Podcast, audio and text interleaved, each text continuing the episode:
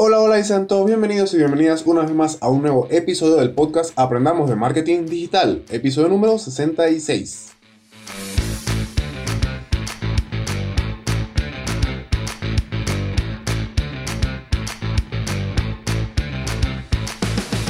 De lunes a viernes vamos a aprender tips, secretos, consejos y herramientas del mundo del marketing digital, redes sociales, emprendimiento y muchas otras cosas más. Hoy es miércoles 7 de octubre del 2020 y hoy vamos a hablar de WordPress. Vamos a revisar qué es el caché y los beneficios que trae esto a nuestro sitio web. Así que ponte cómodo o ponte cómoda que esto ya comienza. Bien, bien. El caché es un proceso que ayuda normalmente a que tu web cargue mucho más rápido y obvias razones, una web que carga mucho más rápido ofrece una experiencia de usuario mucho mejor. Pero concretamente, ¿qué es el caché? Bueno, cuando hablamos de caché, hablamos de una herramienta que ayuda a que el servidor, el servidor, no tenga que generar continuamente datos o solicitudes para cargar tu sitio web. Esto permite que tu servidor no se sobrecargue y pueda brindar mucha más potencia de la que normalmente estaría brindando si está sobrecargado el caché disminuye la cantidad de solicitudes que se les hace a tu servidor, lo que permite que la web cargue mucho más rápido. Pero esto solamente ocurre si el usuario vuelve a tu sitio web. ¿Por qué ocurre esto cuando el usuario vuelve al sitio web? Bueno, el caché es una memoria de archivos temporales que ha sido guardada con el fin de evitar entonces que pidan muchas solicitudes a tu servidor y así la web no carga desde cero nuevamente. Entonces cuando el usuario vuelve otra vez a tu página web no tiene que volver a cargar toda la página, sino que ya carga esa pequeña copia que está en el navegador. Ahora, cuando ingresamos a una web por primera vez, allí sí debe de cargar toda la página completa desde el servidor y esto quizás demore un poco más en cargar. De forma muy rápida, esta sería, vamos a decir, la explicación básica de qué es el caché. El caché simplemente es una copia que se almacena y evita que el servidor tenga que enviar todos esos datos de vuelta, sino que ya está la copia y bueno, ya tú vas otra vez a la página y ya al haber esa copia lo que hace es cargarla directamente sin necesidad de tener que cargar todos los recursos, todos los contenidos que hay en esa web. Por ejemplo, imágenes, texto, tipos de fuente, algunos scripts también se pueden cachar, cosas así. Son cosas que se van cacheando, pero que tanto puede ayudar el caché a que nuestro sitio web cargue mucho más rápido. Bueno, primero hay que aclarar que existen dos tipos de sitio web. Uno es dinámico y otro es estático.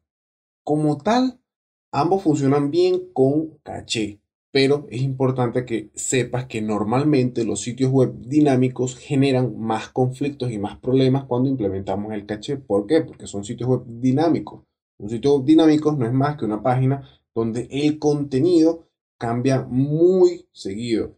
Hoy puedes tener cierta información en tu página de inicio, de repente mañana puedes tener otra y pasado puedes tener otra y así va cambiando constantemente. Incluso la misma base de datos se va modificando constantemente. Y esto afecta al caché, ya que suele dar problemas con que algunos elementos a veces no cargan bien, a veces te los cargan por la mitad, a veces hay imágenes que no te cargan, a veces ciertos scripts no cargan. Y esto suele suceder cuando son sitios web dinámicos o cuando tienes elementos dinámicos dentro de tu sitio web. Normalmente en un sitio web estático, ojo, estático, no da tantos problemas de caché y esto puedes hacerlo muy fácilmente con algún plugin o del lado del servidor cuando implementas el caché. Ambas opciones son válidas. Si implementas el caché desde un plugin o desde el lado del servidor, ambas funcionan muy bien. Aunque evidentemente siempre va a ser mejor implementarlo del lado del servidor que tener que instalar un plugin y todo el, montón de código que muchas veces instala un plugin.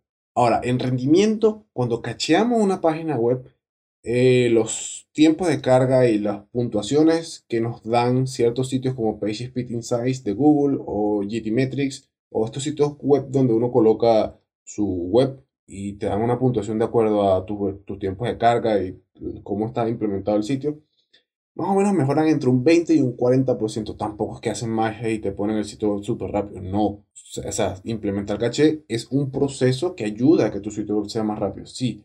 Pero estos, estos resultados de 20, 40, hasta quizás un 50% de mejor rendimiento también te lo va a dar si tienes los sitios web bien configurados. Por ejemplo, que tengas imágenes que no sean tan pesadas, que cuente la página con un código bien escrito, que el tema que estés utilizando tenga un código bien escrito, que los scripts estén optimizados, que de repente precargues las fuentes de Google si las utilizas y si no las utilizas bloquear directamente las fuentes de Google.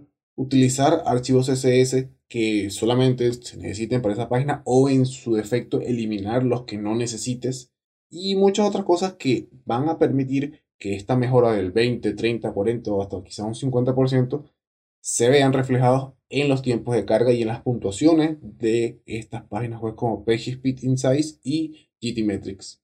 Ahora, aplicar caché en nuestra página web no es solamente activarlo y ya como te lo decía antes, debes de tomar en cuenta muchos otros factores. Pero si de repente instalas un plugin y solamente lo activas y ya, mm, digamos que esa configuración que trae preestablecida el plugin es bastante buena, aunque siempre lo mejor es configurarlo nosotros mismos. ¿Por qué? Porque cada sitio web es diferente. Lo que quizás me funciona a mí para un sitio web de recetas, no funcionaría tan bien para un sitio web de, por ejemplo, de un sitio web de noticias o quizás un sitio web de e-commerce o tienda virtual. Una vez que instales el plugin y que lo actives, revisa tu página web completa. Esto siempre debes hacerlo. ¿Por qué? Porque si hay algún problema, al menos lo detectas al principio. Muchas veces pasa que uno coloca un plugin, te caché cosas así, se le olvida, no revisa la página y cuando vas a ver hay una zona en concreto que no carga, que no funciona, que queda en blanco, que simplemente te da error. Por eso es importante que cuando implementes el caché, lo activas, puedes dejar la configuración por defecto que ya trae el plugin, pero debes verificar a tu sitio web. Porque si algún complemento no carga, si algo no carga bien, si algo está mal, eso normalmente es problema de caché. Así que puedes solucionarlo antes de que tengas algún error o algún problema mucho mayor.